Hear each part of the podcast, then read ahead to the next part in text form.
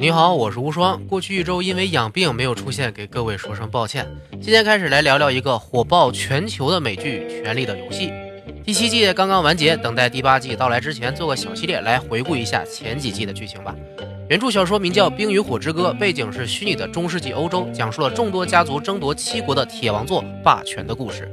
二零一一年，HBO 把小说改编为电视剧《权力的游戏》，这名字一看就是个宫斗类型的剧。但是这既不是一群大老爷们喝酒骑马的武打戏，也不是一群后宫娘娘争风吃醋的爱情戏，而是极尽写实，再掺杂点魔幻风格的史诗戏。里面出场人物之多，关系之复杂，和欧洲贵族们那帮乱糟糟的关系简直太符合了。同时，还有一个个不作不死的悲剧人物，也让故事充满了人性讨论的思潮。人物好看，故事精彩，还有人文历史思想批判，难怪会有这么高的收视率和这么好的口碑。这期简单聊聊第一季的剧情。第一季故事从北方长城外出现了不明生物开始，一名守夜人游骑兵逃离了边境，被北境守护林东城领主 Ned Stark 抓住斩首。尽管游击兵临死前说出了异鬼苏醒的消息，但是没有人相信。同时，七国首都君临传来了 Ned Stark 好友国王首相 John Arryn 的死讯。Ned 的好友十七年前和他一起起义，成为七国国王的 Robert Baratheon 将带着家眷来到 Ned 的居所临冬城，邀请他成为新任首相。然后，除了后来的龙母 Daenerys Targaryen，所有的主角们都集中在了临冬城。第一季的主线在全市最大的两个家族中间展开，他们是来自北方的 Stark 家族和西方的 Lannister 家族。一个是开挂的世代贵族，北境守护国王挚友和首相；一个是氪金的近代大佬，家族有西境守护王后、御前铁卫。最重要的是，王室欠了他家好多好多钱。奈德答应了继任首相的位置后，两家人就开始互相作起来了。首先是林东城内发生了一起伤人事件，Stark 家的四号小孩 Bran 爬墙时撞到了 Lannister 姐弟乱伦的现场，被帅哥 Jamie 推下了高楼，摔成了终身残废，而且失去了这段记忆。就在国王和奈德等人离开不久，又有神秘刺客来刺杀 Bran 未遂。结合着之前自己的亲妹妹，也是首相夫人 Lisa 的告密信，奈德的老婆凯特琳认为 Bran 受伤，还有前首相之死，都和 Lannister 家族脱不了干系，于是带着刺客的匕首，偷偷跑到首都君临和丈夫见面商量。凯特琳在君临先见到了财政大臣小指头，从他口中得知了匕首的主人是小恶魔 Tyrion Lannister。事实上，Tyrion 当时正和刚成为守夜人的 Jon Snow 在北北京长城上增进感情，不可能做出这种行为。小恶魔在回君临的路上，恰好撞上了凯特琳，然后被绑架了，成为了两大家族互相争斗的开端。虽然小恶魔被几乎全家人讨厌，但是哥哥 Jamie 却非常疼爱这个侏儒弟弟。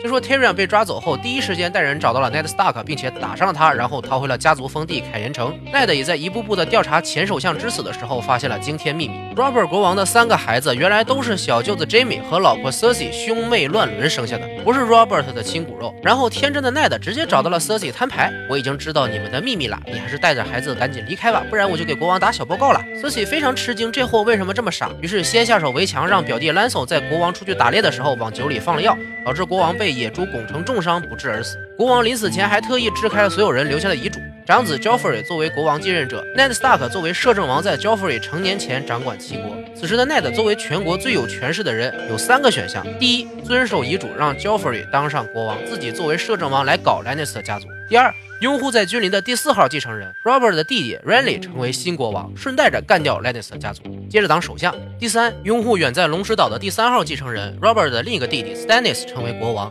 惹恼所有离自己最近的人。作死的 Ned 为了自己的荣誉和信念，既不认可 Lannister 家的三个私生子，也不认可按照正常继承顺序排名垫底的 Renly，选择了第三条，拥护事实上合法的第一继承人 Stannis。结果就是 Renly 逃跑，自己被小指头暗算，关进了监狱。大女儿 Sansa 被软禁，二女儿阿雅下落不明，后来还被逼着在百姓面前认罪，被砍头。一代开挂大佬就这么跪了。Ned 的继承人 Rob 扛起了起义大旗，击败了 Jamie Lannister 的军队，并且俘虏了 Jamie，掀起了武王之乱的序幕。大海的另一边，三条龙在火焰中诞生。上一代 Targaryen 王朝的遗孤 Daenerys 正式成为龙母。第一季就这么结束了。在权力的游戏里，要么赢，要么死。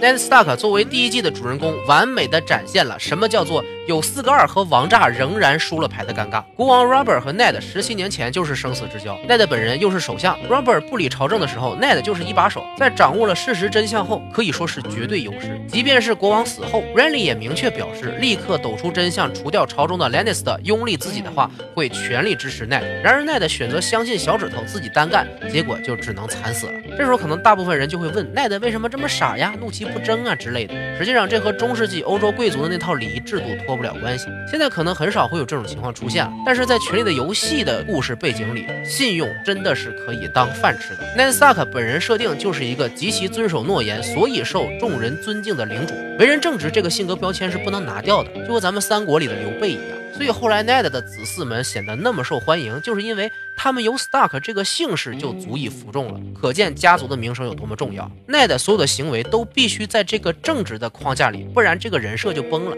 当然，如果他不作死，哪有后面精彩的剧情可以演嘞？Jon Snow 这时候还是个戏份不多的小配角，刚加入守夜人，结识了好友 Sam，还有很远的路要走。龙母的精彩故事也刚开始了序章，只有大草原的卡利西和龙之母的绰号，带着少数老弱病残开始东进。招水大帝和小指头。分别用自己的残暴和阴险给观众留下了深刻的印象，堪称前三季的搞事二人组开始初露锋芒。Rob 成为少狼王，开始攻城略地。Sansa 这时候还是小姑娘三傻。阿雅变成了短发小子二丫。，Ran 仍然成天做梦。Rickon 偶尔上线卖萌。小恶魔 Tyrion 收编了剑士 Bron 和爱人 Shay，当上了代理首相，翻身农奴把歌唱。虽然大部分都是男人宫斗，但是混乱和精彩程度完全不输给后宫娘娘的争斗。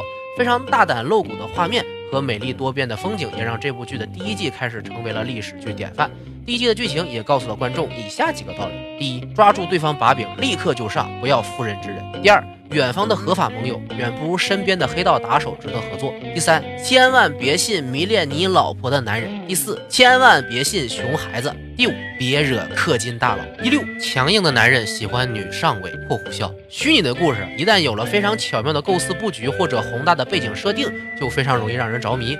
而《权力的游戏》两者都有，确实是堪称史诗巨作的作品。Rob 成为北京代言人后是怎么行动的？诸如 Tyrion 在成为首相后，在首都做了哪些举措？Stannis 和 Renly 这对前国王兄弟又会如何面对新国王？第二季的故事就从这里开始。下期接着回顾《权力的游戏》，关注我的个人公众号“无双漫谈”，可以看到更多资源。关注我的新浪微博“看日常”。这期内容就到这里，我是无双，下期再见。